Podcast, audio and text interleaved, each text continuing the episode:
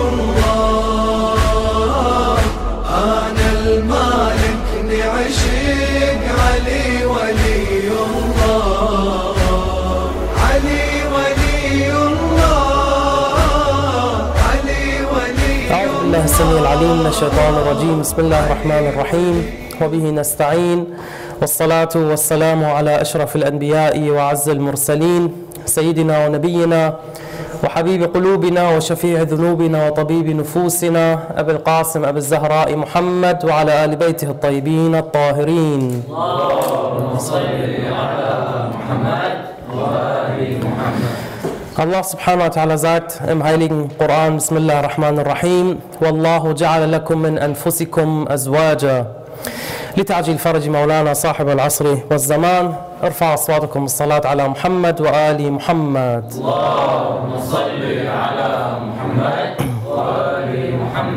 Nach seiner herausragenden Leistung in der Schlacht von Badr war die nächste große Ehre, die Imam Ali ibn Abi Talib sallallahu wasallam alaihi bekam und es war durchaus die größte Ehre, die er in seinem Leben bekam, die Heirat bzw. die Eheschließung mit Fatima Zahra sallallahu alaiha, die Herren der Frauen aller Welten. Und ohne Zweifel gilt diese Ehe neben der Ehe von Khadija und Muhammad sallallahu alaihi als eine der bedeutendsten und großartigsten Ehen, die die islamische Geschichte jemals gesehen haben. Eine Ehe, die geprägt ist von Selbstlosigkeit, Liebe, Aufopferung, Opferbereitschaft, Selbstlosigkeit und natürlich Gottesfurcht und Gottesdienst solch eine Ehe, wenn wir diese Geschichten betrachten über die Ehe von Ali und Fatima wenn wir sehen, wie sie miteinander umgegangen sind, wie viel Liebe in dieser Ehe steckt, dann wünschen wir uns alle, dass wir auch so eine Form der Ehe führen können.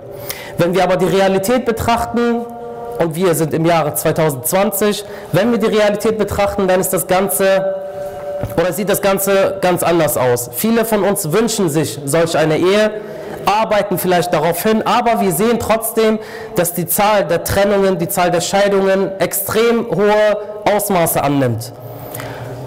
Und ich kann mich sogar erinnern, einmal kam ich in diese Gemeinde hier rein, zwar vor einigen Jahren, und ich sah, wie der Hajj, der Leiter der Moschee, eine ein, eine Frau und einen Mann verheiratet hat. Ich war sehr glücklich, meinte, Alhamdulillah, es gibt doch noch Leute, die heiraten.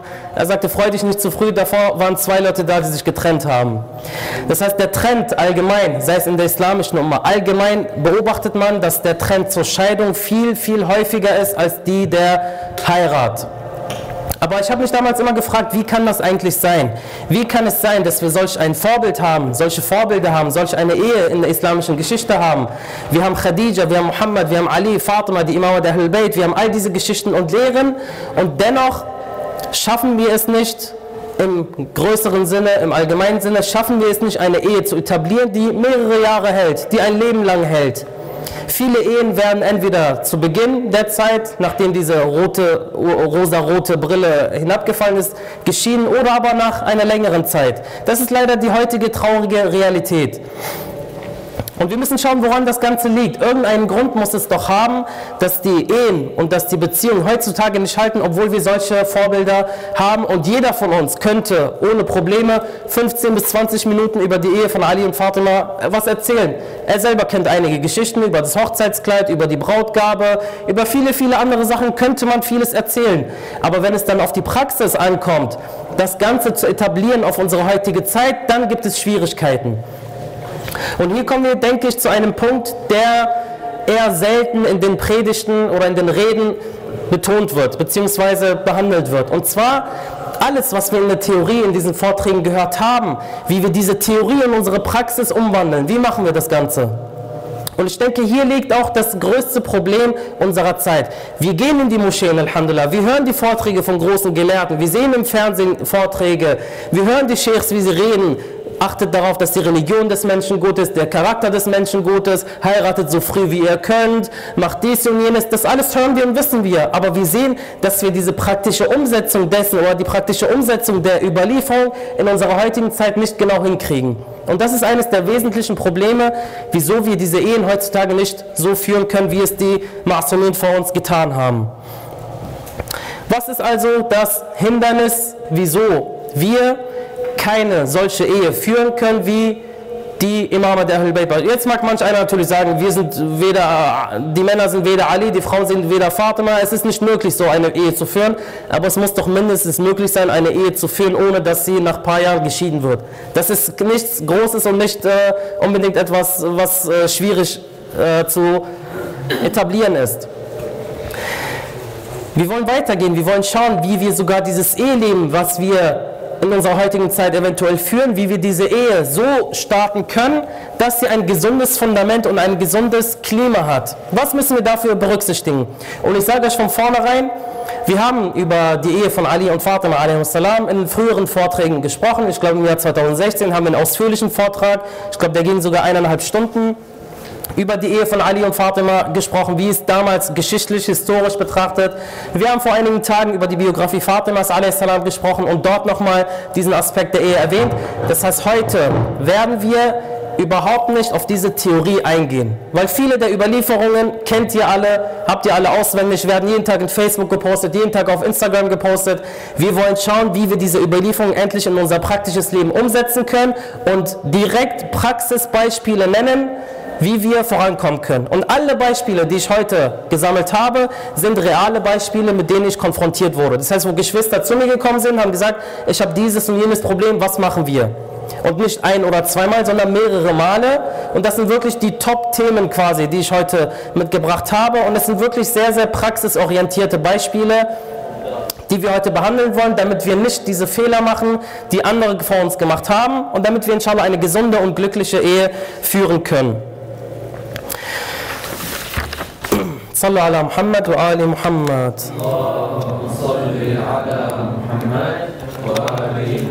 Das heißt, heute soll es überwiegend um Praxis gehen, weniger um Theorie. Und ich glaube, diejenigen, die studieren, wissen ganz genau, es gibt Vorlesungen, es gibt Übungen oder Tutorial oder Praktikum. Die Vorlesungen, wo es um Theorie geht, da schlafen die meisten ein, gehen nicht unbedingt hin. Aber zu den Übungen, die dann klausurrelevant sind, ist der Kurs plötzlich voll. Das heißt, heute geht es wirklich um die Praxis und wie man diese anhand realer Beispiele inshallah erörtern kann. Und das wollen wir wie immer natürlich gemäß folgender Struktur und Punkte machen, wie wir es uns angewöhnt haben. Zum einen vielleicht nochmal einen kurzen Überblick über die Eheschließung von Ali und Fatima a.s haben und was wir aus diesem lernen können. Danach wollen wir schon direkt in die Praxis gehen und schauen, worauf sollten wir heute im Jahre 2020 auf die Partnerwahl achten. Was ist das, was uns wirklich heute von Belangen ist und worauf sollten wir in erster Linie schauen. Danach wollen wir herausfinden, wie und wo finde ich den optimalen Ehepartner. Was gibt es für praktische Beispiele, wie ich an einen geeigneten und guten Ehepartner herankomme und vor allem, wie mache ich den ersten Schritt. Viele kennen das, man hat Interesse an einer gewissen Person, aber weiß nicht, wie man den ersten Schritt macht. Auch hier sollen schon einige Praxisbeispiele. Und ich betone so auf Praxis, damit keiner sagt, Theorie so, Theorie so. Wir kennen die Theorie, wir wollen diese Theorie auf die Praxis heute anwenden, inshallah. Danach wollen wir zwei wichtige Phasen erörtern. Zum einen die Verlobungsphase, das heißt wirklich, wo man füreinander versprochen ist, in Anführungszeichen, wo man Katbektet macht, wie die Libanesen das so schön sagen, also die islamische Eheschließung, diese Phase, was in dieser Phase relevant ist und danach natürlich auf die Ehephase, weil wir gesagt haben, Ehe eingehen kann jeder, aber eine Ehe aufrechtzuerhalten, das ist wirklich das Schwierige, woran wir inshallah arbeiten müssen. Und zu guter Letzt gibt es einige häufige Probleme, denen wir uns stellen möchten. Also ich, wir können es äh, FAQ nennen, Frequently Asked Questions, also die öfters oder am häufigsten gefragtesten äh, Fragen, auf die wir inshallah eingehen und wie wir diese lösen können, inshallah. Wie kam es also zur Eheschließung von Ali und Fatima, salatullah wa salamu alaihim, und wir gedenken diesen Tagen natürlich dem Martyrium der Herren der Frauen aller Welten, salatullah wa salamu alaiha. Wir haben gesagt, nach der Schlacht von Badr kamen die Leute, haben um die Hand von äh, von Fatima a.s. angehalten, aber sie hat niemanden akzeptiert, außer Imam Amir al-Mu'minin, der zu jener Zeit nichts hatte, außer drei Sachen, sein Schwert, sein Schild und sein, was? Schutzschild, was der Prophet gesagt hat, dass er verkaufen soll und das, was er als Erlös bekommt, das soll die Brautgabe für Fatima Zahra a.s. sein. Also hat Ali a.s. sein Schutzschild verkauft, das Geld bekommen und dies war die Brautgabe und das, das war verhältnismäßig sehr wenig. Also es war eine geringe Brautgabe für Fatima Zahra a.s. Hier kommen wir zu einem wichtigen Punkt, den ich letztens nicht erwähnt hatte und zwar einige Historiker schreiben, dass Fatima Zahra a.s. nicht zufrieden war mit dieser Brautgabe. Sie sagen, schaut her, Fatima sagte, oh, oh Ali, diese Brautgabe für mich, so nach dem Motto, was das? Ich bin Fatima, ich bin die Herrin der Frauen aller Welten und du kommst mit so einem kleinen Betrag als Brautgabe für mich? Und sie wollen damit Ali a.s. diskreditieren nach dem Motto, als hätte er nicht genug, um Fatima a.s. zufriedenzustellen. Ja, es gibt Überlieferungen, die sagen, dass Fatima sagte, oh oh Ali, diese Brautgabe für mich, aber was sagen die Überlieferungen weiter, wie es dann weiterging? Sie sagte, ich möchte etwas anderes oder ich möchte etwas Höheres haben. Was, oh Fatima? Sie sagte, oh mein Vater, ich möchte als Brautgabe die Fürsprache für deine Umma haben, die Fürsprache für die Sünder deiner Umma. Und daraufhin kam Jibrail a.s. und sagte zum Gesandten Gottes, O Gesandter Gottes, der Erhabene und Hohe sendet dir seinen Frieden und sagt dir, die Brautgabe Fatimas ist die Erlösung der Sünder aus deiner Umma. Deswegen hieß sie Fatima a.s. Fatima, weil sie ihre Anhänger vom Höllenfeuer beschützt. Und gemäß einer Überlieferung von Imam al-Baqir, salatullah wa alayhi, die mir gerade spontan einfällt, eine sehr, sehr schöne Überlieferung, die sagt, dass Fatima a.s. am Tage der Auferstehung ihre Schia von den Menschen so herauspickt, wie ein Vogel oder wie eine Taube die gesunden Körner von den Verdorbenen hinauspickt. Ihr kennt das sicherlich auf der Straße, wenn man läuft und sieht eine Taube auf der Straße, pickt einen guten Korn, da einen guten, da einen guten, der ist schlecht, den nehmen wir nicht, da ist ein guter. Genauso wird Fatima Zahra, alaiha, ihre Anhänger, ihre Liebenden, diejenigen, die um Fatimas Willen gespeist haben, diejenigen, die um Fatimas Willen Kleidung gegeben haben, diejenigen, die um Fatimas Willen andere Menschen geholfen haben, diese wird sie aus diesen Menschenmassen herauspicken und mit der Hand ins Paradies führen. Gemäß einer richtig extrem schönen, etwas längeren Überlieferung von Imam al-Baqir, salatullah wa alayhi. Das heißt, wir sehen Fatima a.s., die Ehe zwischen Fatima und Ali war, hat mit nichts angefangen. Sehr wenig. Alles kam Schritt für Schritt. Alles wurde Schritt für Schritt aufgebaut. Aber was wir sehen können, Eigenschaften, die diese Ehe geprägt haben, war Selbstlosigkeit. Wie oft haben wir in den Überlieferungen gehört, dass Fatima a.s. tagelang nichts gegessen, nichts getrunken hat, damit Hassan, Hussein und Ali was zu trinken haben, was zu essen haben. Wie oft haben wir gehört, dass Fatima a.s. sich so aufgeopfert hat für ihre Familie, damit es Hassan und Hussein und Ali a.s. gut geht. Sodass nicht mal Ali, Amir al-Mu'minin, teilweise von ihrem Zustand Bescheid wusste. Und als er sie gefragt hat, oh Fatima, wieso bist du so? Wieso sagst du mir nichts? sagte sie, ich hörte meinen Vater sagen, oh Fatima, sei niemals eine Last für deinen Ehemann Ali a.s. Aus dieser Ehe können wir so viele Lehren herausziehen, die gegenseitige, der gegenseitige Respekt zueinander, wir sehen, dass Emir al-Mu'minin a.s. Fatima al-Zahra immer gerufen hat, O, so, o Tochter des Gesandten Gottes, O meine Herzensfrucht, O Licht meiner Augen. Sie rief ihn, O Abel Hassan, O Fürst der Gläubigen, O so und so.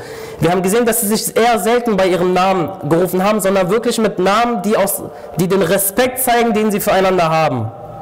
Und auf diese Themen werden wir inshallah auch komplett eingehen äh, in diesem Vortrag.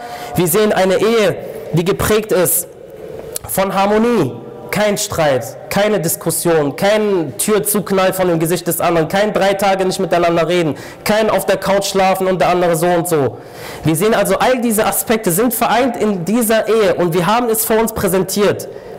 Was ist also das Hindernis, dass wir diese Prakt oder dass wir diese Theorie, die wir hier kennengelernt haben, in unser Leben umwandeln und davon selber profitieren und selber solch ein harmonisches Eheleben führen? Das ist eines der essentiellen Fragen und ich denke, wenn wir nicht auf diese auf diese, auf diese Kerngedanken und Kernaussagen und Gründe eingehen, werden wir niemals zu einer solch soliden Ehe kommen, wie sie Ali und Fatima hatten. Wir müssen an die Grundgedanken dieses Fundaments klopfen und dort wirklich herausfinden, woran es liegt, dass wir zum größten Teil solch eine Ehe nicht führen können. Das heißt, wie gesagt, ich werde auch äh, den Vortrag verlinken. Diejenigen, die später nochmal ausführlich über die Ehe von Ali und Fatima lesen, äh, hören möchten, werden wir den Vortrag inshallah auf YouTube auch verlinken, dass man darauf Zugriff hat. Wir wollen jetzt aber ins Jahre 2020 springen. Wir kennen jetzt die Theorie, wir wissen, wie es gelaufen ist, zur Zeit des Propheten, zur Zeit von Amir al-Mu'minin a.s. Aber im Jahre 2020, Wie sieht es hier aus?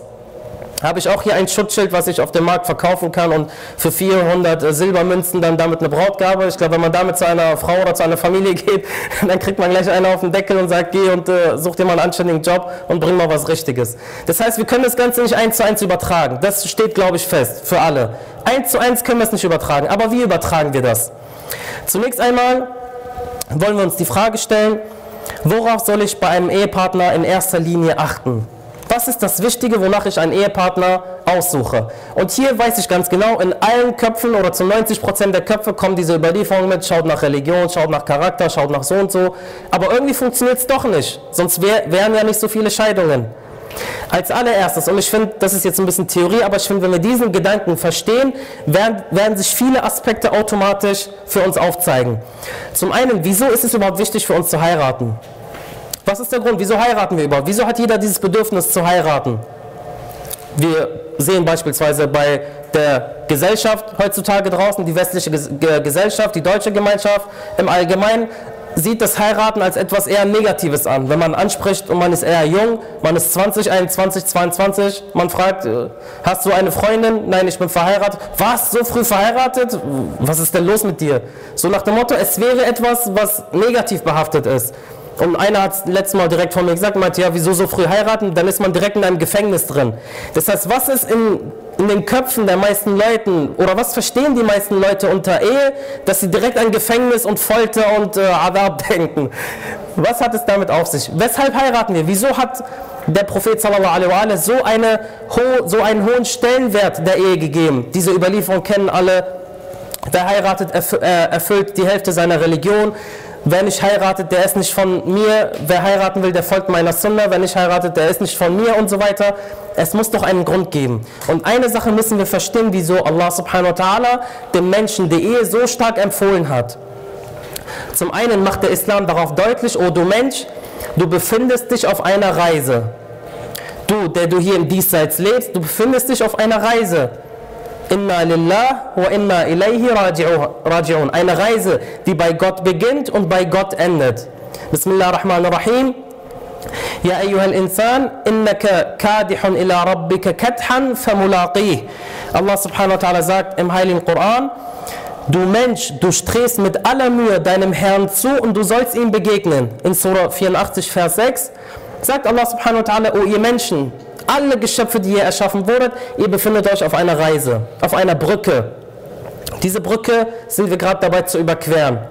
Entweder die eine Brücke ist kurz, 20, 30 Jahre, die andere Brücke ist ein bisschen länger, 50, 60, die andere ist extrem lang, 80, 90 Jahre, aber irgendwann endet diese Brücke. Und irgendwann kommen wir an.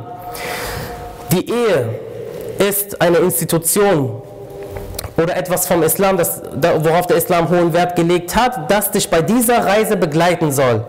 Der Prophet sallallahu alaihi sagte, wem es freut, Gott am jüngsten Tag rein bzw. gereinigt gegenüber zu treten, der soll ihm mit einem Ehepartner gegenübertreten. Das heißt, nichts ist vorzüglicher bei Gott, als dass du ihm entgegentrittst und an deiner Seite einen Ehepartner hast. Wieso? Diese Ehe, dieser Ehepartner ist dein Reisebegleiter auf dieser Welt. Und er teilt all die Erschwernisse, all die Prüfungen, all das Leid, alles, was du erlebst, all das Glück, all, all äh, die gesamte Freude, die du erlebst, teilt er mit dir und führt dazu, dass diese Reise oder dass du schneller auf diese Reise vorankommst. Dass du erfolgreicher diese Reise absolvierst. Stellt euch vor, ihr müsst von Berlin nach Köln reisen beispielsweise. Und ihr habt nur die Möglichkeit, mit einem Auto zu fahren. Und ihr müsst euch einen Reisebegleiter wählen. Jetzt könnte man einen Reisebegleiter wählen, der die ganze Zeit sagt, mach mal hier Stopp, hier muss ich essen, da muss ich zur Toilette, oh, meine Beine sind eingeschlafen, halt mal hier an. Dann brauchst du 10, 20 Stunden, bis du in Köln ankommst. Ein anderer sagt, Lass uns einsteigen, wir ziehen das durch, wir nehmen vorher Essen mit, wir bereiten alles vor. Ich habe nebenbei Google Maps offen, du guckst äh, vom Autonavi, ich gucke bei Google Maps bei Staumeldungen, wenn es irgendwo Stau oder Unfälle gibt, dann nehmen wir eine andere Route und dann sind wir viel schneller da, als wenn wir die normale Route wählen können. Das heißt, hier gibt es verschiedene und diverse Möglichkeiten, wie man eine Reise bestreitet.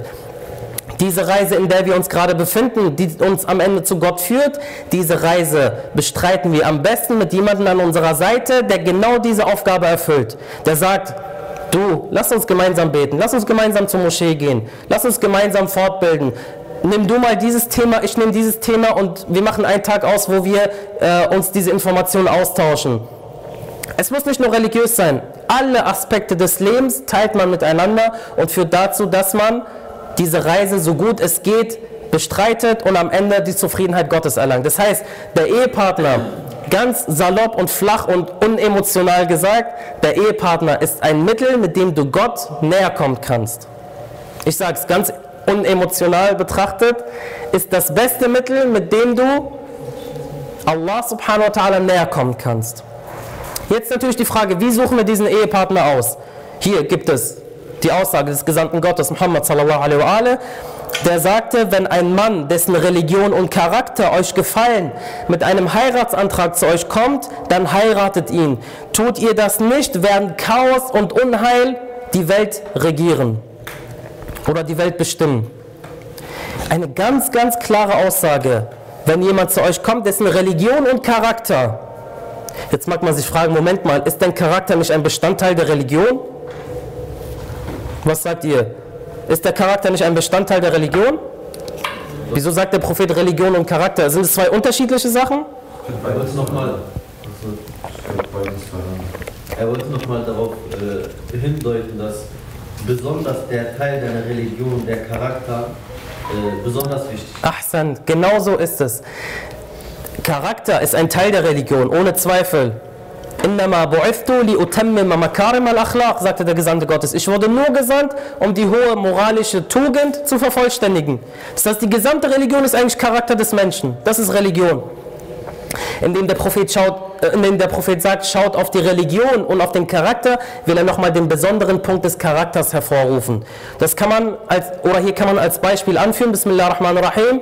إنا أنزلناه في ليلة القدر وما أدراك ما ليلة القدر ليلة القدر خير من ألف شهر تنزل الملائكة والروح فيها بإذن ربهم من كل أمر تنزل الملائكة die Engel werden in ihr herabgesandt und Ar-Ruh Frage, ist Ar-Ruh nicht einer von den Malaika, von den Engeln?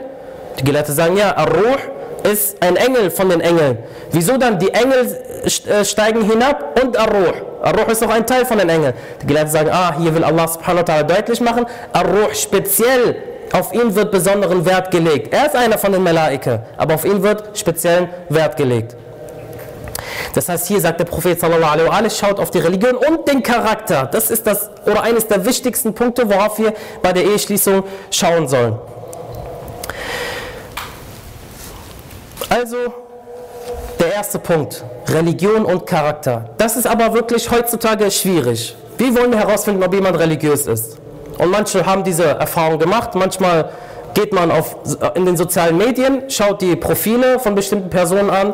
Jeden Tag Ziyarat Ashura, jeden Tag Bilder von Imam Hussein, jeden Tag Bilder von Imam Ali, Duas und so weiter. Man denkt, diese Person ist Ma'asum, mashallah.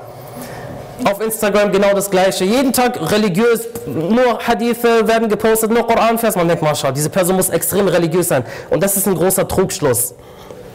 Am Ende ist das keine Garantie für jemanden. Ja, jemand mag sich damit auseinandersetzen. Aber wer sagt dir, ob sein Herz oder seine, sein tiefstes Inneres extrem verdorben ist? Und ich kenne einige solcher Fälle leider. Einige solcher Fälle, wo man sagen kann, diejenigen ja posten viel, aber das tiefste Innere ist schwarz wie die Nacht. Ist also ist ein Indiz, kann ein Indiz sein, dass jemand religiös ist, ja. Aber es ist keine Garantie. Das heißt, was sollen wir sonst machen? Wie sollen wir das sonst bestimmen?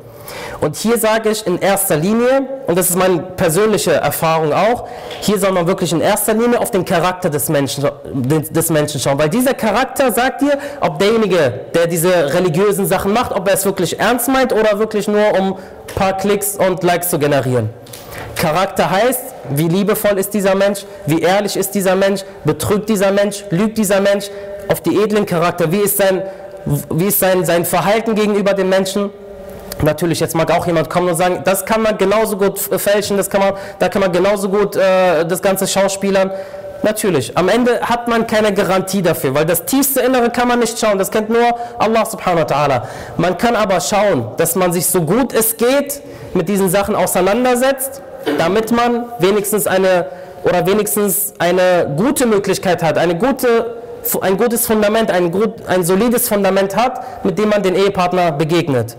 Das heißt, der erste Punkt, auf den auch die Überlieferungen deutlich machen, ist die Religion und der Charakter. Wir kommen natürlich noch später darauf zurück. Der zweite Punkt, worauf soll ich noch bei meinem Ehepartner achten? Das Aussehen. Jetzt mag manch jemand kommen, wie kannst du es wagen, das Aussehen ist irrelevant, derjenige muss, derjenige, der sagt, das Aussehen spielt keine Rolle, hat keine Ahnung. Lassen wir uns das Ganze beim Wort sagen. Das Aussehen spielt eine Rolle, ohne Zweifel. Das, was die oder das, was wichtig ist, ist, dass, die, dass das Aussehen nicht die erste und primäre Rolle spielen darf. Aber ja, ich muss eine gewisse äußerliche Anziehung an demjenigen finden. Ich muss ihn äußerlich attraktiv finden. Ich muss mich von ihm angezogen fühlen. Ich brauche eine gewisse Sympathie ihm gegenüber. Und hier gibt es kein hübsch oder hässlich. Hier gibt es die Schönheit liegt im Auge des Betrachters. Manch einer, und diese Erfahrung habe ich wirklich gemacht, manch einer, der eine findet diese Person extrem unschön, der andere findet diese Person schön wiederum. Manchmal findet man eine Person äußerlich nicht unbedingt anziehend, aber sobald diese Person lächelt oder redet, fühlt man, fühlt man sich extrem hingezogen zu dieser Person. Das heißt, hier gibt es kein Schwarz und Weiß. Hier gibt es jeder ist jeder Mensch ist anders. Jeder Mensch hat einen anderen Typen, auf den oder den er äh, anziehend findet, den er äußerlich attraktiv findet. Aber jemand, der sagt, Aussehen spielt überhaupt keine Rolle, darf, nein, das stimmt nicht. Schließlich will man morgens neben jemandem aufwachen, den man auch gerne anschaut und nicht die ganze Zeit denkt, äh, man hat noch was im, im Innern, was man nicht befriedigen kann. Und das führt zu vielen weiteren Problemen. Das muss man auch beachten. Wenn man eine Person heiratet, die von der Religion und Charakter her stimmt, gut. Aber äußerlich findet man diese Person vielleicht nicht attraktiv oder nicht anziehend. Dann bleibt etwas im Herzen drin, weil keiner von uns ist Masum. Es bleibt etwas im Herzen drin, was den, den Menschen veranlasst, eventuell diesen Punkt, der einem fehlt, bei anderen zu suchen. Und hier fängt schon die erste Gefahr an. Der Prophet Muhammad sallallahu alaihi wa sagte, O Leute, nehmt euch in Acht vor grünem Gras auf ödem Land. Einige kennen sicherlich diese Überlieferung. Er sagte, nehmt euch in Acht vor grünem Gras auf ödem Land. Sie fragten ihn, O Gesandter Gottes, was meinst du damit? Was meinst du damit, grünes Gras auf ödem Land? Er sagte, eine hübsche Frau in einer teuflischen Umgebung. Oder er, sallallahu alaihi wa sagte, wer eine Frau wegen ihrer äußeren Schönheit heiratet, dem wird Gott ihre Schönheit zu seinem Übel machen. Das heißt, wir sehen, was die Überlieferungen sagen. Die sagen nicht, man soll überhaupt nicht auf Aussehen achten. Sie sagen, das Aussehen soll nicht die erste und primäre Rolle spielen. Die erste und primäre Rolle ist die Religion und der Charakter des Menschen, weil ganz klar die Schönheit vergeht. Noch ist man 20, 25, 30, noch ist man in seinem jungen Alter, noch ist man äußerlich schön, die Falten sind noch nicht da, die grauen Haare sind noch nicht da, aber irgendwann schwindet diese Schönheit. Und was dann übrig bleibt, ist der Charakter. Und wenn wir einen, jemanden haben, der einen schwarzen Charakter hat und den wir nur ausgehalten haben wegen seiner Schönheit als Beispiel, was machen wir dann, wenn diese Schönheit weg ist? Dann haben wir ein großes Problem. Deswegen, der erste Punkt, ohne Zweifel, primär das Wichtigste ist die Religion und der Charakter ohne Zweifel. Der zweite Punkt ist auch das Aussehen. Wir müssen schauen, dass wir einen Ehepartner haben, zu dem wir uns persönlich hingezogen fühlen. Der dritte Punkt, und das ist kein K.O.-Kriterium. Also ich habe jetzt hier zwei Punkte angeführt, die kein K.O.-Kriterium sind, aber wenn man schon mal die Möglichkeit hat, dann soll man darauf achten. Wenn möglich, kein K.O.-Kriterium, bevor mich jetzt jemand hier steinigt. Wer ist die Familie oder die Eltern dieser Person, die ich heiraten will? Auch das hat einen großen Einfluss. Später, wenn du ein Kind hast und dein Kind mal bei deinen Schwiegereltern lässt, musst du ein gutes Gefühl haben, dass es in einer guten Umgebung ist. Dass es in einer Umgebung ist, wo du in Ruhe beispielsweise mit deiner Frau ins Kino gehen kannst oder was anderes machen kannst, dass du dein Kind mal wirklich da lassen kannst und ohne Angst zu haben, dass irgendwas passieren könnte. Das heißt, auch die Familie der Partnerin ist wichtig, ja. Soll, wenn man die Möglichkeit hat, soll man darauf Acht geben. Wenn nicht, wie gesagt, ist kein K.O.-Kriterium. Es gibt sehr, sehr viele gläubige, gute Geschwister, Brüder, Schwestern, deren Familien nicht religiös sind, deren Familien eventuell kriminell sind, die sich selber aber gebessert haben. Heißt es, diese Menschen verdienen überhaupt keine Chance, weil ihre Familien schlecht sind? Nein, auf keinen Fall, um Gottes Willen. Aber wenn, soll man das eventuell ein bisschen im Hinterkopf behalten, das ist auch eine Sache, die eine Rolle spielt, speziell wenn man später Kinder hat. Und diese Erfahrung muss man wirklich machen. Wenn man Kinder hat, ist es ein wichtiger Punkt.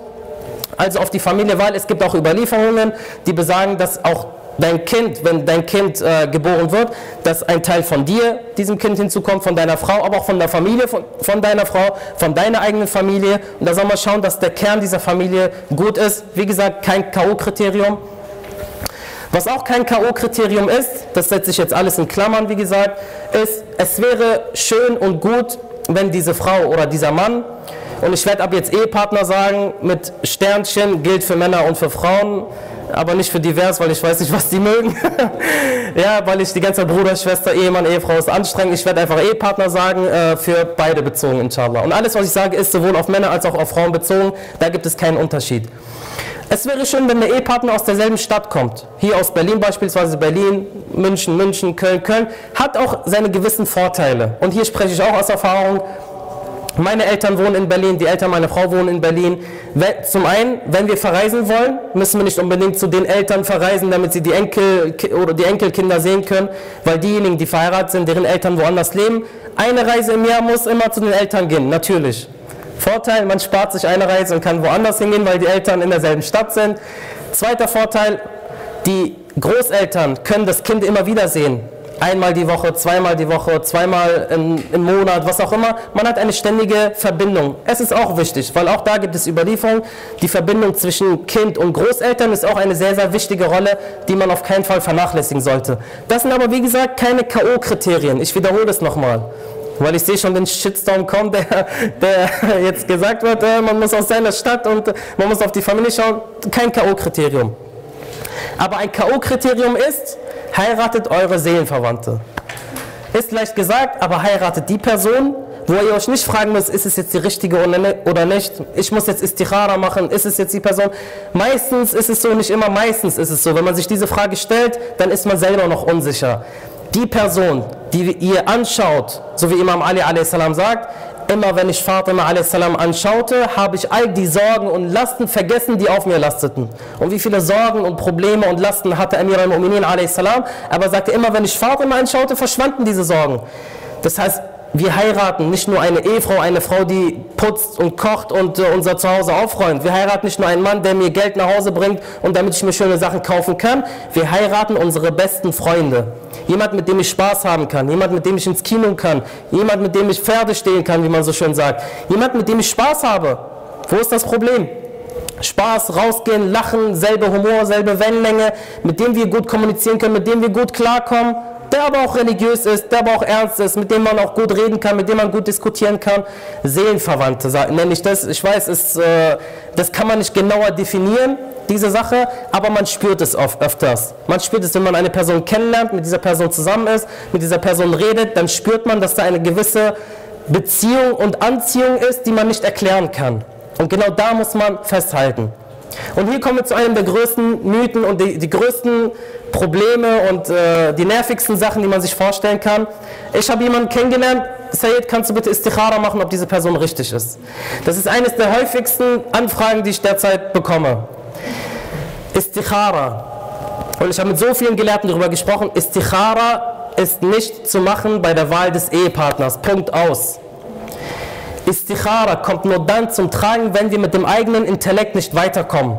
Aber wir können überlegen, ist diese Person religiös oder nicht, ist diese Person gut oder nicht, komme ich mit dieser Person gut klar, kann ich mit dieser Person lachen. Das alles sind Sachen, die wir beeinflussen können. Genauso Nasib. Es ist Nasib, ich bleibe zu Hause, Nasib kommt, Nasib geht.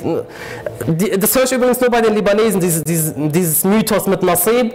Nasib ist eines der größten Mythen unter den Libanesen. Derjenige kommt, wenn es klappt, klappt, wenn nicht, Nasib.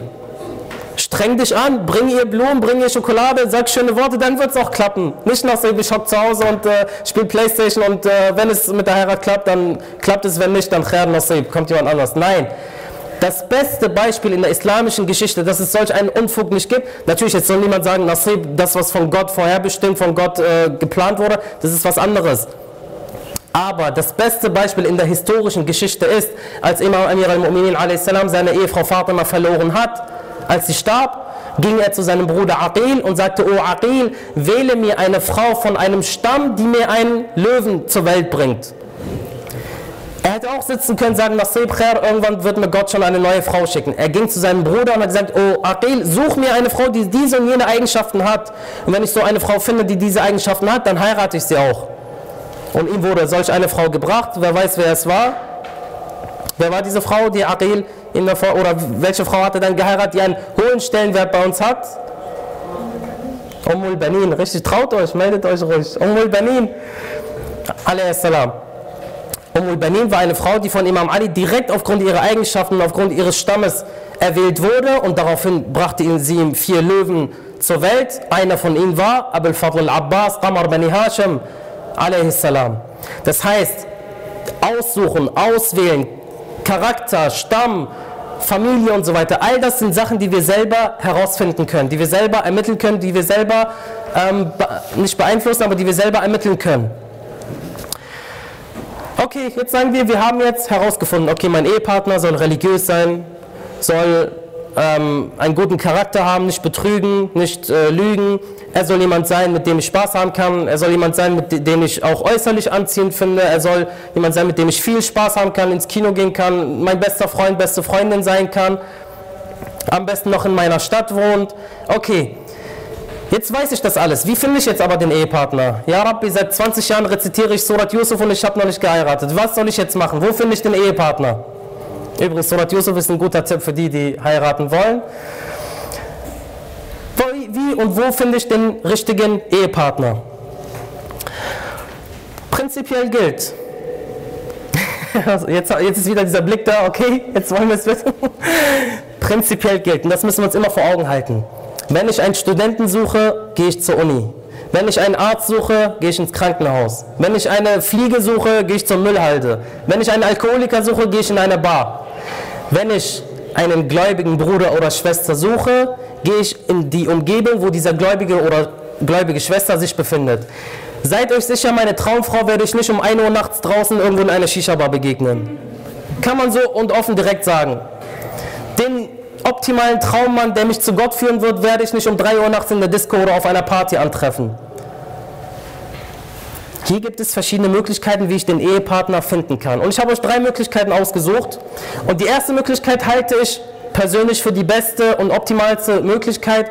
Und sie hat bisher die meisten Erfolge gebracht, sage ich mal.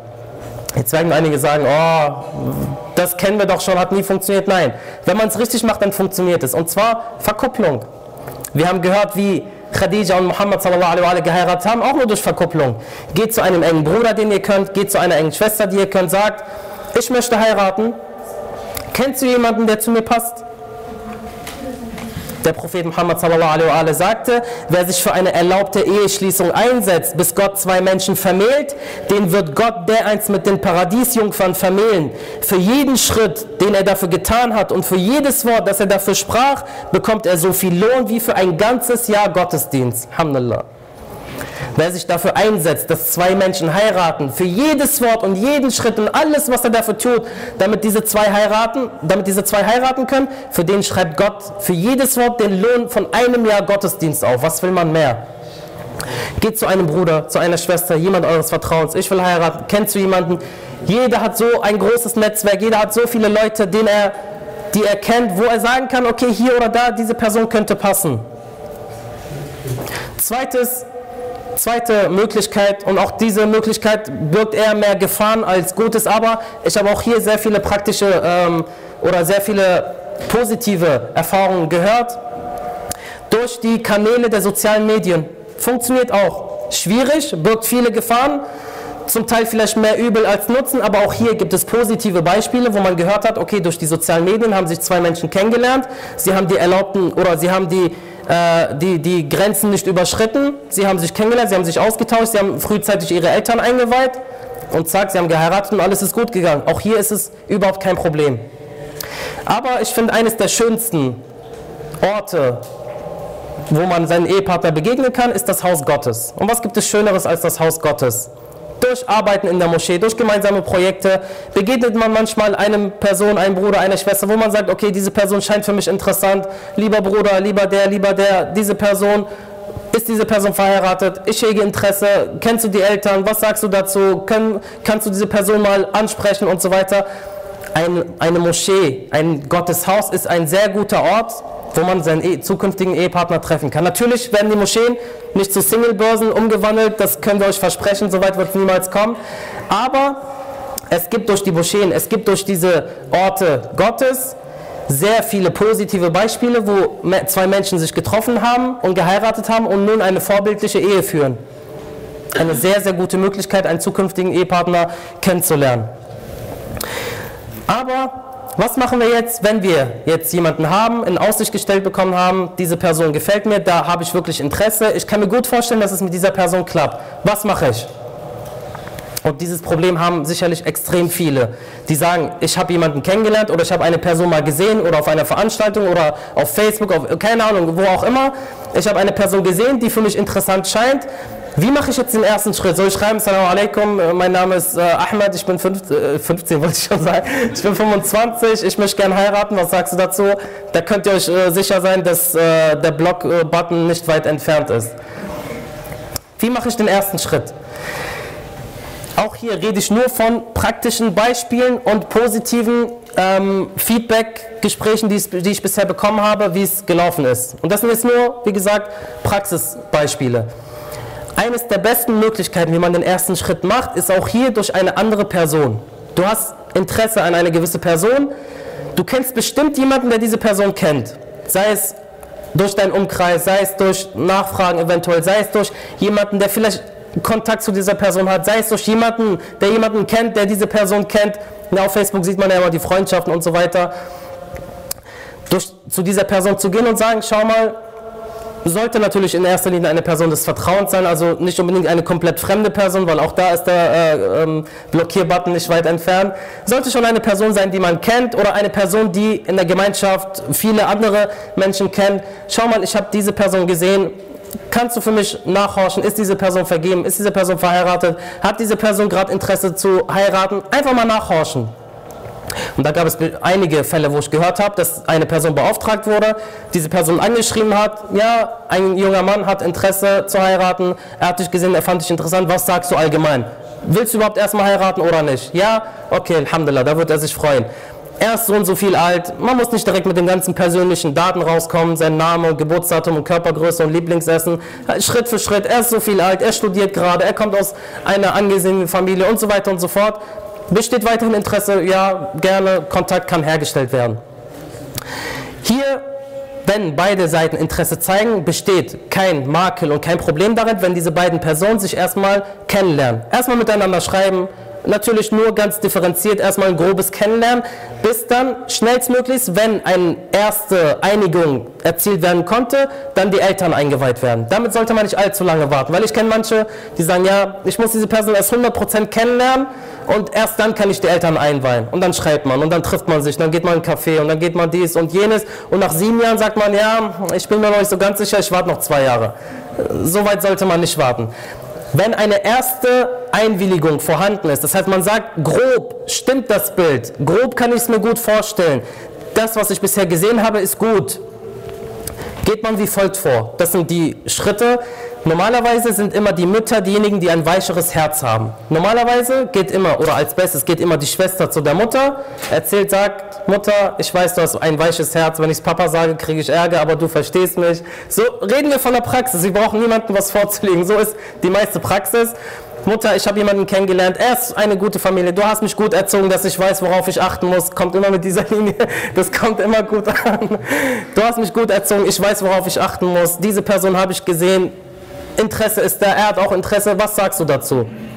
Die Mutter sagt, "Hm, okay, hm, mal schauen, ja, hört sich gut an, ich rede mit deinem Vater.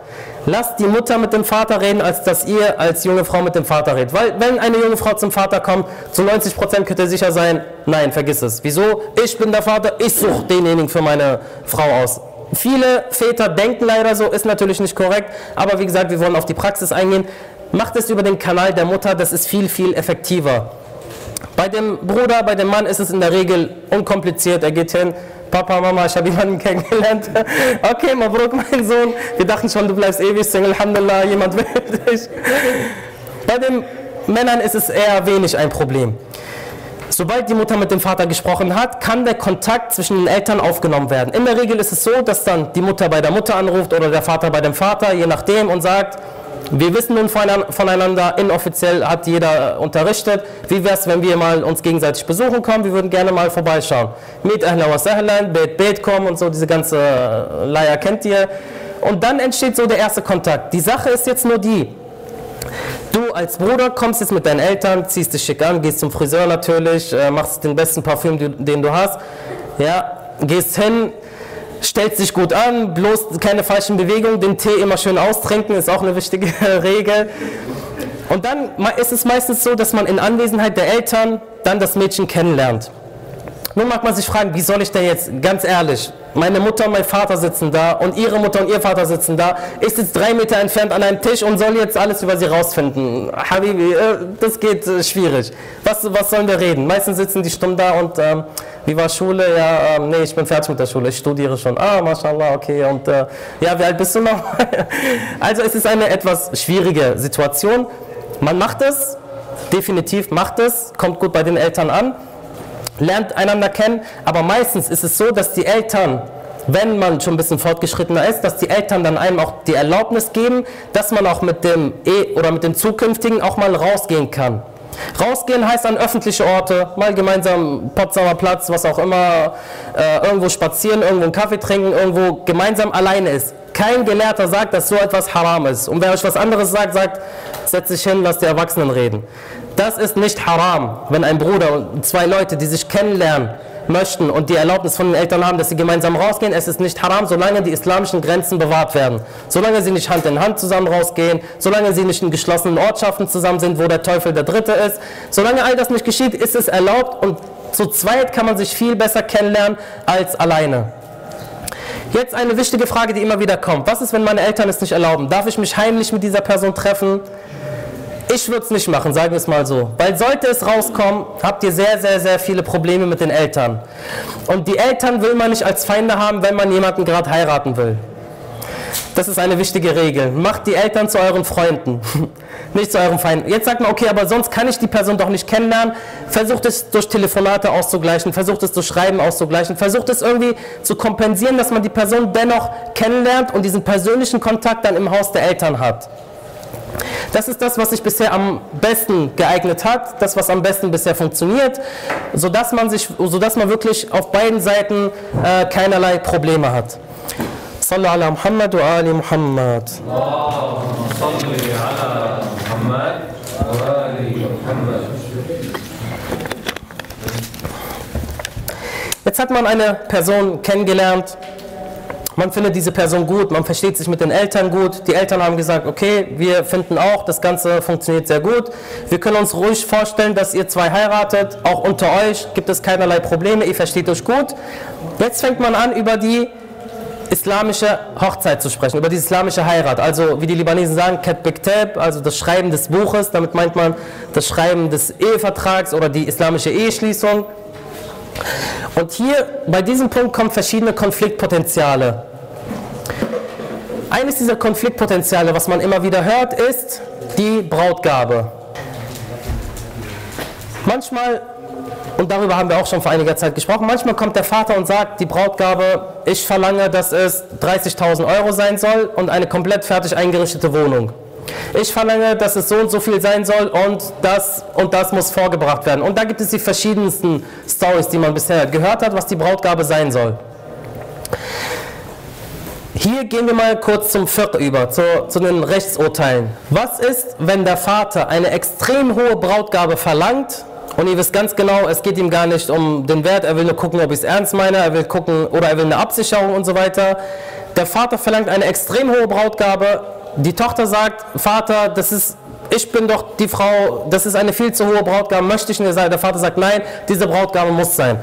Was ist, wenn, ich, wenn es zu solch einem Konflikt kommt? Erstens, wem steht die Forderung der Brautgabe zu, dem Vater oder der Frau? Hier sagen die Gelehrten ganz klar, der Frau. Die Frau ist diejenige, die ihre Brautgabe bestimmt und nicht der Vater, auch wenn er gerne derjenige ist, der diese Aufgabe übernehmen möchte. Ich habe dazu damals vier Maraja befragt, einen davon persönlich. Alle haben gesagt, es ist die, äh, es ist die ähm, Aufgabe der Frau, die Brautgabe zu bestimmen und nicht des Vaters. Was aber, wenn man zu solch einem Konflikt kommt? Konflikt, Vater sagt, 5 Kilo Gold und zwei Autos, als Beispiel, ich übertreibe jetzt mal. Du redest aber mit deiner zukünftigen und sie sagt, ey, ganz ehrlich, mir reicht als Brautgabe eine Hajj und ein Koran Karim. Das reicht mir vollkommen aus. Mehr will ich gar nicht. Vielleicht noch 5000 Euro für Schnickschnack kaufen, aber mehr will ich nicht. Das reicht nicht. Eine Hajj und ein Koran, das würde mir ausreichen. Ich lege diese Brautgabe so fest, aber du weißt ganz genau, wenn ich meinem Vater das jetzt sage, er ist sturköpfig, er könnte, es könnte sein, dass er unsere äh, Eheschließung sabotiert. Was machen wir in solch einem Fall? Hier, Alhamdulillah gibt es die Maraja. Hier sagen die Maraja, es ist kein Problem. Und ich habe es schriftlich für den, der es sehen will. Es ist kein Problem, dem Vater zuzugestehen, dass er diesen, diese Brautgabe bekommt, die er haben will, aber dass du mit deiner Frau eine separate Brautgabe vereinbarst und dich daran hältst. Weil sobald ihr verheiratet seid, hat der Vater sowieso in der Hinsicht nichts mehr zu sagen. Lieber Schwiegervater, das sind jetzt wirklich Insider-Tipps. Lieber Schwiegervater, ich bin einverstanden mit dem, was du sagst. Nur sabotier unsere Heirat nicht, in Anführungszeichen, in Klammern denkt ihr euch.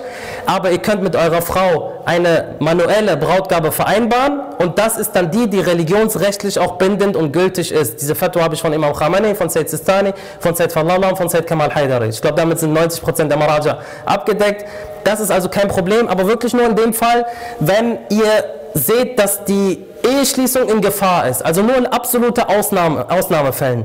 Weil wenn es später dann rauskommt, wird der Vater sauer und dann gibt es Probleme. Nein, versucht erstmal das zu klären, mit ihm zu reden, mit der Frau zu reden, über die Mutter, den Onkel, äh, die Großcousins einzuschalten, was auch immer. Versucht es erstmal so zu klären, dass der Vater vielleicht zur Vernunft, Vernunft kommt. Ansonsten ist das auch eine Möglichkeit, wie man die Eheschließung trotzdem machen kann. Jetzt ist man glücklich, man ist sich einig, ein Hajj und eine, ein Koran Karim zur Brautgabe. Jetzt wird die Katbektab, die Feier vorbereitet. In der Regel ist es eher eine etwas kleinere Veranstaltung, wo Haram-Potenzial noch nicht so hoch ist wie bei der eigentlichen Eheschließung. Übrigens, dieser Markaz steht auch jedem zur Verfügung, der sein Katbektab hier machen will. Wir haben sehr viele Geschwister, die das hier machen, die schmücken das hier schön. Es gibt eine schöne Koran-Rezitation, ein Kuchen, das, der Markaz wird schön geschmückt. Also gibt es auch hier die Möglichkeit, sowas zu machen. Familie versammelt sich, ein Sheikh kommt, macht die Eheschließung und damit ist der Mann islamisch verheiratet mit der Frau. Ab jetzt darf er sie ohne Kopftuch sehen, ab jetzt darf er sie berühren und so weiter und so fort. Frage, dürfte er sie auch vor der islamischen Eheschließung ohne Kopftuch sehen? Ja.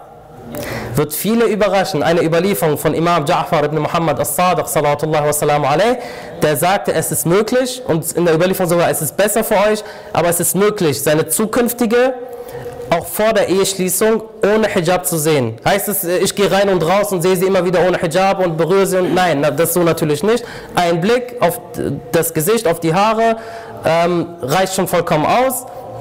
Und da, das ist also ebenfalls möglich. Für diejenigen, die sagen, ähm, das ist mir zu heikel, ich habe Angst, ich lasse die Hochzeit platzen, ich, äh, ich will nicht, ich bin jemand, der überhaupt keine Locken mag, als Beispiel. Ich muss irgendwelche Beispiele anbringen. Wenn es eine Frau ist mit Locken, dann kriege ich die Krise, ich will das nicht.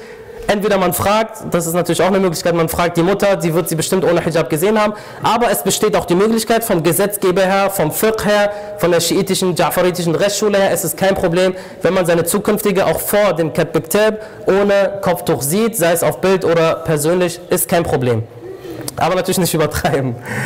Jetzt hat man die islamische Eheschließung vollbracht und hier unterscheidet man im Fiqh ebenfalls zwei Sachen. Zum einen das Schließen der islamischen Ehe und der Vollzug der Ehe. Ja, die Älteren wissen, was ich damit meine. Man unterscheidet auch hier im Viert zwei Sachen.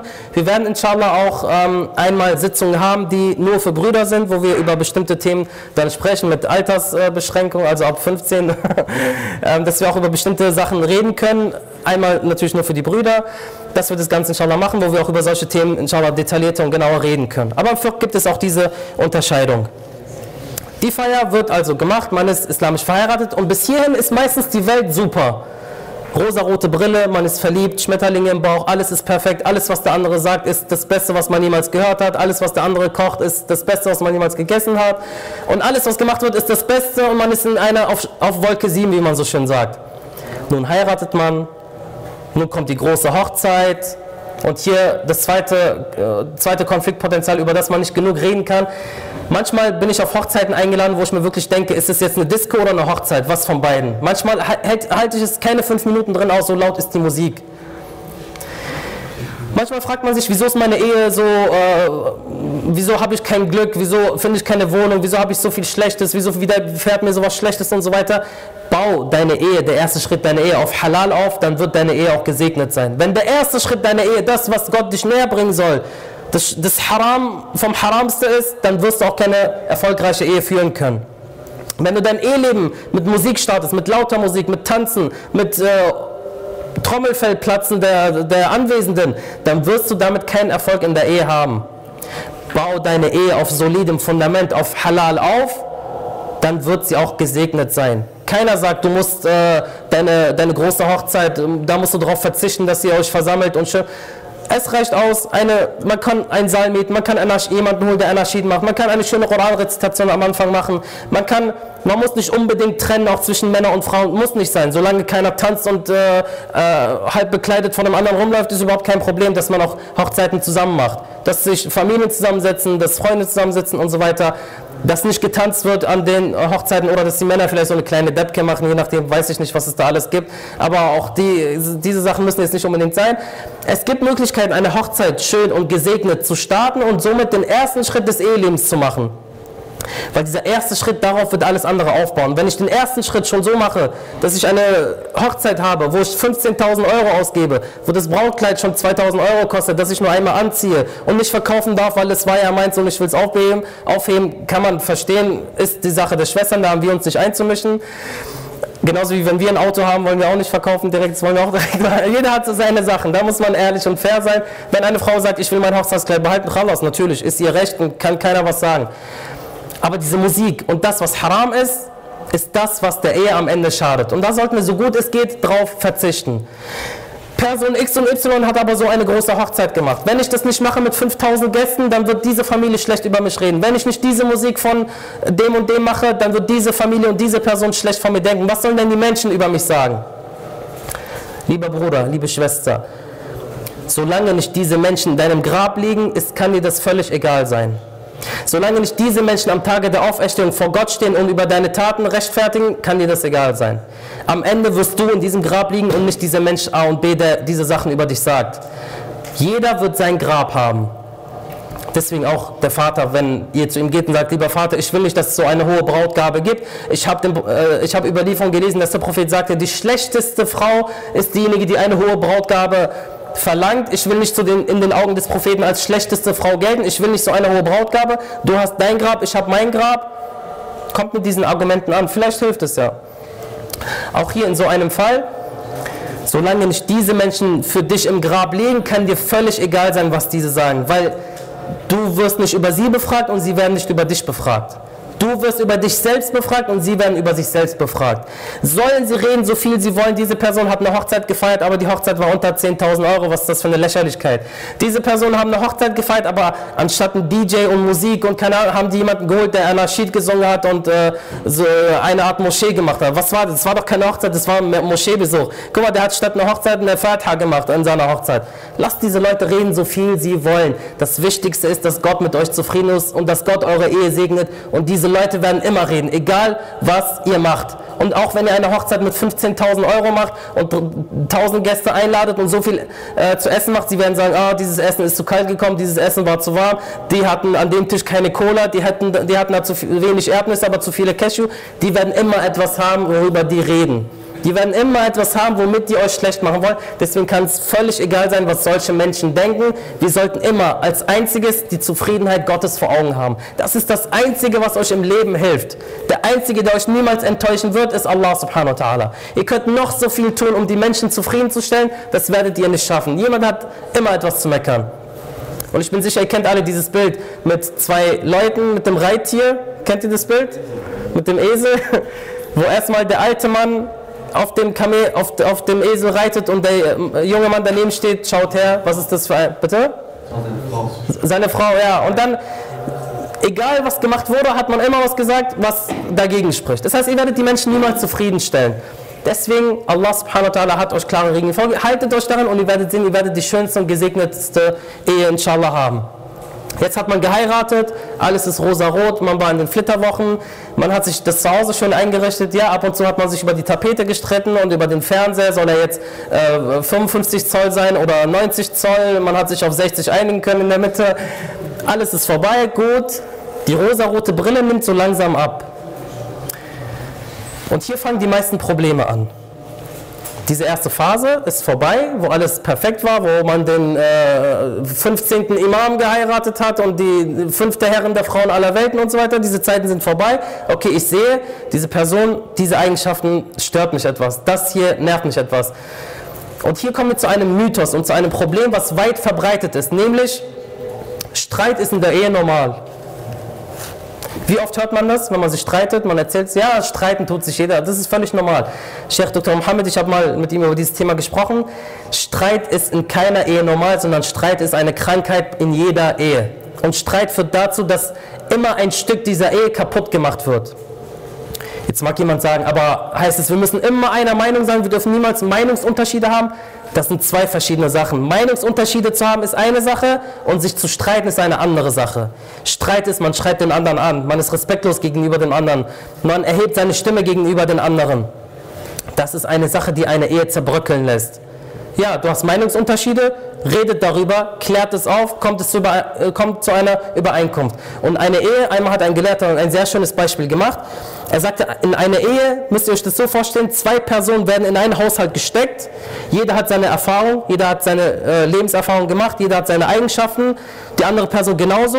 Es sind wie zwei Steine, die aneinander gerieben werden. Zwei Steine mit Ecken und Kanten. Und wenn ihr diese Steine aneinander reibt, was fällt runter?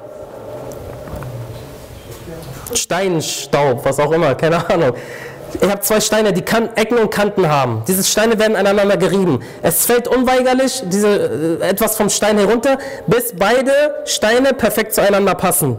Am Ende ist es so, man muss reiben, reiben, reiben, bis beides gerieben ist und dann passt es perfekt zueinander. Diese Reibereien ist der Status oder die Phase, den Partner kennenzulernen. Okay, ich sehe, wenn ich ihn da vielleicht zu sehr provoziere, dann rastet er aus, ich enthalte mich lieber dessen. Der andere sagt, okay, bei meiner Frau, ich weiß ganz genau, sie ist extrem empfindlich, wenn es um ihre Eltern geht, dass wir sie öfters besuchen gehen. Khalas, ich opfere diese Sache. Wir gehen von mir aus zweimal in der Woche zu ihren Eltern, aber dafür lasse ich keinen Konflikt entstehen. Und Schritt für Schritt zeige ich ihr, ich gehe auf sie ein, ich gehe mit, aber Schritt für Schritt, wenn es mir persönlich zu viel ist, sage ich, schau mal, können wir es vielleicht auf einmal reduzieren, weil das wird zu viel. Ich möchte auch gerne Zeit mit dir verbringen, mit den Kindern, wir möchten auch mal woanders hingehen. Das heißt, in diesem Fall entstehen Konflikte und es gilt, diese Konflikte durch diese Reibereien auszumerzen. Aber diese Reibereien dürfen nicht in Streit enden. Das ist der wichtige Punkt. Diese Reibereien, durch die man letztendlich dann zu einer Person quasi wird, kann man entweder durch normalen Gedankenaustausch vollziehen oder aber durch Streit. Und Streit ist eine Sache, was jede Ehe Schritt für Schritt zerstören kann. Sallallahu ala Muhammad wa ali Muhammad. صل على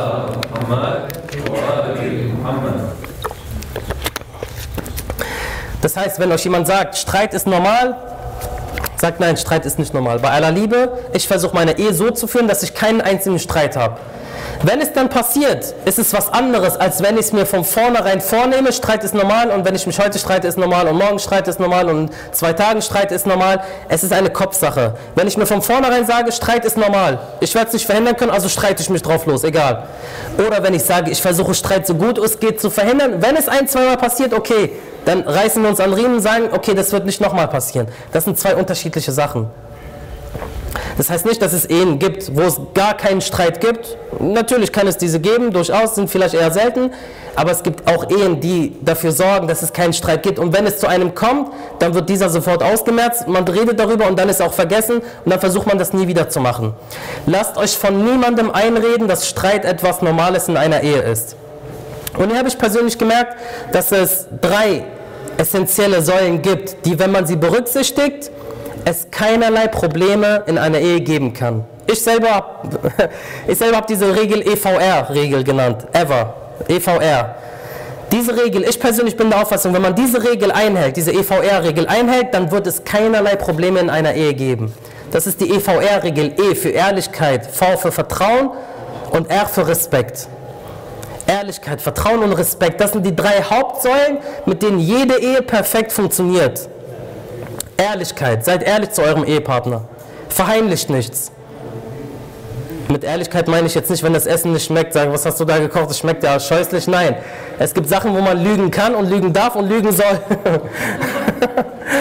ja, bei sowas ist es auch, äh, da gibt es auch kein Problem. Also keiner soll denken, man macht eine Lüge, wenn das Essen mal nicht schmeckt, sagen, Schatz, du hast heute wieder mal top gekocht, du hast dich selbst übertroffen, aber mach's bitte nächstes Mal nicht.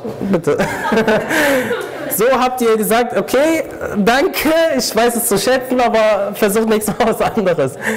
Alle lachen, keiner ist verletzt, als wenn man sagen würde, was ist das denn wieder? Hätte ich mal lieber draußen Döner gegessen, hätte ich mich mal lieber vorgewarnt. Wenn es so ist, dann koch doch nächstes Mal selber. So soll es lieber nicht enden. Lügen ist in solchen Fällen erlaubt. Das sage ich, wiederhole ich gerne nochmal. Lügen ist in solchen Fällen erlaubt. Wenn deine Frau beispielsweise heute mal einen Tag hat, wo sie ich hoffe, meine Frau schaut nicht zu. Redet. Oh, jetzt habe ich es mir selber versaut. Nein, aber es gibt wirklich Situationen, es gibt auch Überlieferungen darüber, dass Lügen in manchen Situationen erlaubt ist, wie dass man seinen Ehepartner nicht verletzt. Oder Beispiel, anderes Beispiel. Lügen ist erlaubt, wenn man zwischen zwei Muslimen Frieden stiftet. Zwei Leute, ich weiß, die sind verstritten. Ich gehe zum einen und habe gesagt, schau mal, der Bruder meint es nicht so. Ich habe ihn sogar letztens sagen hören, er meinte, er mag dich eigentlich von, er will gern, dass ihr wieder Frieden stiftet. Du hast ihn vielleicht nicht sagen hören, du, das ist eine Lüge, du hast es nicht von ihm gehört. Aber das ist erlaubt, wenn es darum geht, zwei Muslime wieder zu versöhnen, wenn sie sich verstritten haben. Ja, also, aber das gilt nur für gewisse Ausnahmen, nicht, dass jeder jetzt rausgeht und anfängt zu lügen und sagt, ja, Lügen ist äh, erlaubt. Nein, nur in bestimmten Situationen. Ehrlichkeit, seid ehrlich zu eurem Ehepartner, verheimlicht ihm nichts. Sorgt nicht dafür, dass irgendein ein Misstrauen zwischen euch und dem Ehepartner entsteht. Seid immer ehrlich und wenn ihr ehrlich seid, dann wird es keine Probleme geben. Vertrauen. Wenn der Mann sagt, okay, ich muss mal irgendwo länger hin, ich muss mal länger arbeiten. Wenn die Frau sagt, ich bleibe länger bei meinen Eltern, vertraut eurem Ehepartner. Ihr habt Leute geheiratet, ihr habt Personen geheiratet, nicht auf, auf die ihr aufpassen müsst, sondern ihr habt gleichwertige Personen geheiratet, mit denen ihr ein Leben gemeinsam aufbauen wollt. Und dazu gehört Vertrauen. Und Vertrauen ist ein sehr, sehr, sehr sensibler Punkt. Er braucht Jahre, um aufgebaut zu werden, kann aber in einer Sekunde komplett zerstört werden. Deswegen passt auf diesen Punkt am meisten auf, auf Vertrauen. Vertraut eurem Ehepartner und sorgt dafür, dass euer Ehepartner auch euch vertraut. Weil ohne Vertrauen gibt es keine gesunde Ehe. Der dritte Punkt, Respekt. Respektiert euch gegenseitig. Wir respektieren jeden Menschen, den wir treffen, jeden Freund, jeden auf der Straße, aber meistens sind wir so respektlos zu unserem eigenen Ehepartner. Wieso? Lernen wir nichts von Ali und Fatima salam? Und hier will ich auch einen wichtigen Punkt erwähnen. Und zwar, was man öfters in Beziehungen und in der Ehe sieht, sind Beschimpfungen aus Spaß. Beschimpfungen aus Spaß ist das Schlimmste, was man machen kann. Und das führe ich unter dem Punkt Respekt auf. Nicht mal aus Spaß dürft ihr euren Ehepartner beleidigen. Bist du dumm oder was? Ey, was bist du für eine Hässlichkeit? Macht das nicht. Selbst wenn es Spaß ist, selbst wenn ihr alle drüber lacht. Wisst ihr, was das größte Problem an Beschimpfung aus Spaß ist? Ihr setzt eine bestimmte Grenze. Und wenn es mal ernst wird, dann überschreibt man diese Grenze locker und steigt zur nächsten Grenze auf. Ich kenne sogar Leute, die in der oder die zu ihrem Ehepartner die schlimmsten Worte aus Spaß sagen. Ja, du so und so, ist doch nur Spaß, was ist schon dabei? Wie, sie weiß, dass Spaß ist. Nein, Sie weiß eben nicht, dass es Spaß ist. Sie lacht vielleicht in dem Moment, aber tief im Innern berührt es einen. Tief im Innern denkt man, ey, was soll das? Das ist doch nicht schön. Und wenn, man, wenn es dann ernster wird, wenn man sich dann streitet, geht man zur nächsten Stufe. Weil das, was man aus Spaß gesagt hat, weiß man, mit dem kann ich meinen Partner nicht mehr verletzen. Es muss etwas Größeres her. Man packt ein größeres Kaliber aus. Dieser Respekt muss einer in der Ehe immer aufrechterhalten bleiben. Niemals auch nur aus Spaß. Und wenn ihr das gemacht habt, dann beendet es bitte ab sofort und ab heute. Nicht mal aus Spaß den anderen beleidigen. Nicht mal aus Spaß dem anderen irgendwas Schlechtes zurufen oder irgendwas Schlechtes sagen. Im Gegenteil, übertreibt mit der Liebe und mit den schönen Worten gegenüber eurem Ehepartner. Übertreibt richtig so gut es geht. Schön dich zu sehen, oh du Licht meines Herzens. Willkommen zurück, mein Sonnenschein. Ich habe dich so vermisst. Ich musste jede Sekunde an dich denken. Auch wenn du die ganze Zeit Netflix geschaut hast, kein Problem, sag es. Das ist kein Problem in solch einem Fall. Ich, ich habe hierzu mal eine richtig schöne Geschichte mal gehört. Die will ich euch gerne mitteilen. Tut mir leid, ich habe eure Zeit strapaziert, aber alles gut. Ich habe mal eine richtig, richtig schöne Geschichte gehört, die würde ich euch gerne mal weitererzählen. Und zwar, jetzt abgesehen davon, ob sie wahr ist oder nicht, aber wir lernen daraus. Einmal hat ein Mann so einen starken Hass auf seine Frau entwickelt, dass er sie töten wollte.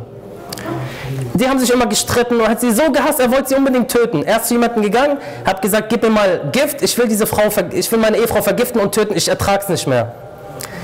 Sie sagte, schau mal, wenn du jetzt das Gift nimmst und sie vergiftest, der Verdacht wird sofort auf dich fallen, weil du hast, ihr habt euch in den letzten Tagen nur gestritten, man hat gesehen, wie du sie geschlagen hast, man hat gesehen, wie du sie beschimpft hast, man hat gesehen, dies und jenes gesehen, man wird dich sofort verdächtigen, dass, wenn du sie tötest. Ich hab, er sagte, okay, was soll ich dann machen? Er sagte, ich, sie sagte, ich habe einen Plan. Sei 30 Tage extrem freundlich zu deiner Ehefrau. Extrem lieb und freundlich und äh, sag ihr die schönsten Worte und äh, behandle sie so gut, wie du keinen anderen Menschen behandelst. Weil wenn sie nach diesen 30 Tagen stirbt, wird keiner de- den Verdacht auf dich lenken, weil du warst ja gut zu ihr. Er sagte, okay, guter Plan, genau so mache ich's.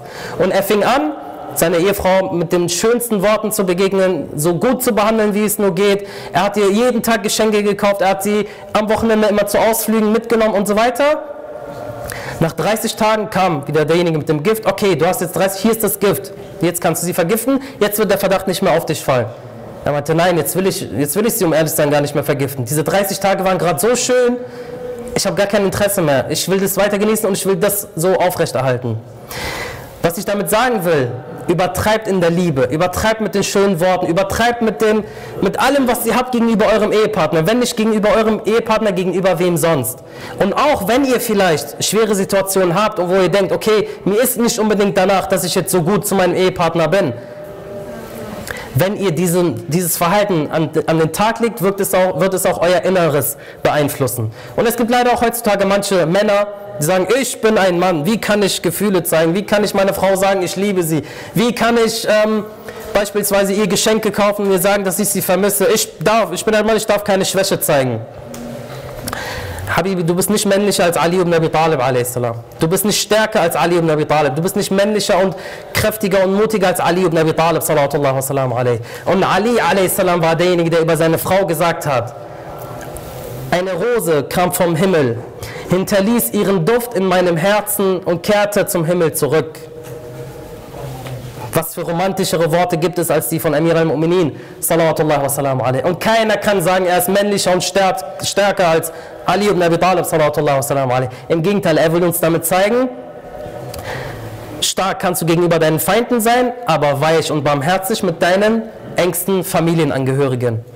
Oder er sagte in einem anderen Kontext, o Geliebte, der keine Geliebte gleicht, an meinem Herzen, da ist kein Anteil für eine andere als sie. Geliebte, die entfernt ist von meinem Blick und Leib, doch von meinem Herzen entfernt sie sich nie. Allah, Allah. Wer, wer von uns kann so ein Gedicht gegenüber seiner Frau machen? Die wenigsten machen solch schöne Gedichte ihren Frauen gegenüber.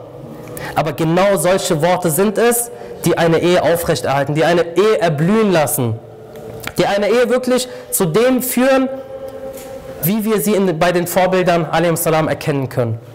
Das heißt, übertreibt in euren Aussagen gegenüber eurem Ehepartner. Übertreibt darin, wie sehr ihr euren Ehepartner liebt, vermisst habt, wie gut das Essen ist, wie gut, ist, wie gut der Ehepartner gerade aussieht, wie, schön, wie viel Spaß es mit ihm macht. Auch wenn ihr es nicht unbedingt 100% so meint, sagt es trotzdem. Übertreibt darin. Und ihr werdet sehen, ihr werdet euch selber darin reinsteigen und es wird wirklich Spaß machen. Ihr werdet wirklich das alles dann in eurem Ehepartner finden. Weil wer will schon Probleme in seinem Eheleben haben? Wer will schon Streit haben? Wer will schon Depressionen haben? Das alles sind Sachen, die, die, auf die keiner Bock hat. Und deswegen, wenn beide daran gemeinsam arbeiten, kann man es auch schaffen, eine harmonische und schöne Ehe auch durchzuführen. Und ich wünsche uns und euch allen, inshallah, dass jeder den Ehepartner trifft, den er sich sehnlichst erhofft und den er sich wünscht und auch an diejenigen, die schon etwas älter sind und noch nicht den richtigen Partner gefunden haben, macht euch hierüber überhaupt keine Sorgen. Lieber wartet man und trifft den richtigen, als früh den falschen zu heiraten. Auch in der Hinsicht ist es überhaupt kein Problem. Es gibt Geschwister, die finden erst mit 30 den passenden Deckel zum Topf quasi oder mit 32, 33, je nachdem. Das ist überhaupt kein Problem. Wichtig ist, dass ihr immer das einzige Ziel vor Augen habt, nämlich damit Gottes Zufriedenheit und seine Nähe zu erlangen. Manchmal dauert es etwas länger, manchmal dauert es etwas weniger. Es kommt auch auf die eigene Anstrengung an, wie man sich präsentiert, wie man vorhanden ist, wie man bekannt ist und so weiter. Und dann sollte es bei jedem inshallah klappen. Wenn es bei mir geklappt hat, wird es bei euch allen inshallah sowieso klappen. Wa akhiru an alhamdulillahi rabbil alamin wa sallallahu ala Muhammadin wa ali baytihi at-tayyibin at-tahirin. Allahumma salli ala Muhammad wa ali Muhammad.